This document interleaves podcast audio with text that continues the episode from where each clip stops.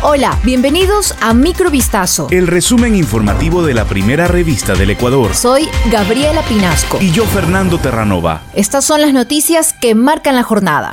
Si Cáceres no aparece, esa casa se liquidará, afirmó Elizabeth Otavalo en relación a la propiedad comprada por su hija María Belén Bernal, en conjunto con su entonces esposo Germán Cáceres, quien es buscado como principal sospechoso de la muerte de la abogada. Otavalo señaló en una entrevista con el medio Mira Noticias que el bien va a ser embargado por el Instituto de Seguridad Social de la Policía Nacional ISPOL, al detallar que primero pasará a Mora y después tendrá que liquidarse.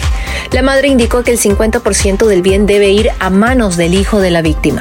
El juez del cantón La Concordia, Ángel Lindao, ordenó la restitución de los cuatro vocales del Consejo de Participación Ciudadana y Control Social que fueron censurados y destituidos hace unos días en un juicio político llevado a cabo en la Asamblea Nacional. Una acción de protección sirvió para dejar sin efecto la resolución tomada por la mayoría legislativa el pasado 18 de noviembre en contra de Ivette Estupiñán, María Fernanda Rivadeneira, Francisco Bravo y Hernán Ulloa, al ser acusados de incumplimiento de sus funciones tras reformar el reglamento para la elección de Contralor y por la falta de transparencia en la designación del Superintendente de Ordenamiento Territorial. En vista de la medida cautelar que suspendió los efectos de la resolución legislativa, los cuatro consejeros asistieron este miércoles 23 de noviembre a las instalaciones del organismo para ejercer sus funciones. Desde la Asamblea, su presidente Virgilio Saquicela informó que desconocerán el fallo y que se mantendrán firmes en la posesión de los nuevos consejeros. Con 98 votos afirmativos y 15 abstenciones, el Pleno de la Asamblea Nacional aprobó el informe sobre la ejecución del presupuesto general del Estado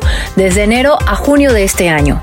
El informe, que fue preparado por la Comisión de Régimen Económico, entre otros aspectos, advierte que el plan anual de inversiones tiene una ejecución del 17,1%, cuando lo óptimo al 30 de junio sería entre el 40 o 50%.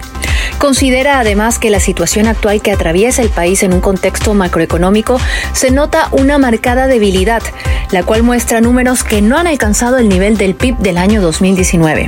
La actividad económica en los años 2020, 2021 y 2022 datan una caída acumulada del menos 0.8% del Producto Interno Bruto.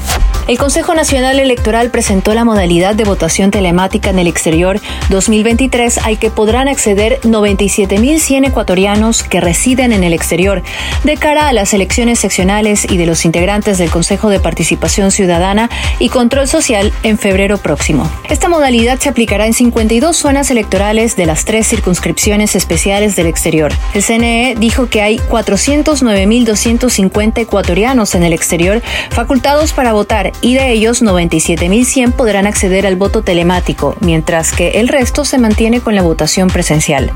Además, ha enfatizado que se cuenta con las seguridades para mantener la confidencialidad del voto del elector.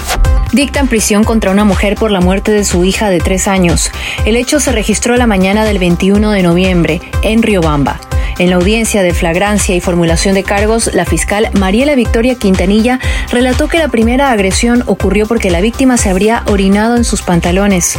Minutos más tarde, la niña habría estado jugando con el azúcar y demás utensilios de cocina, por lo que Adriana Melisa A le sacó la ropa y la golpeó con un palo de escoba. La agresión le provocó un hematoma y desgarro en el ángulo hepático del colon, causando un shock hipovolémico que produjo su muerte inmediata, según reveló la autopsia practicada a la infante. Un juez de garantías penales dictó prisión preventiva para Adriana Melisa A, mientras que la instrucción fiscal durará 30 días. Esto fue Microvistazo. El resumen informativo de la primera revista del Ecuador. Volvemos mañana con más. Sigan pendientes a vistazo.com y a nuestras redes sociales.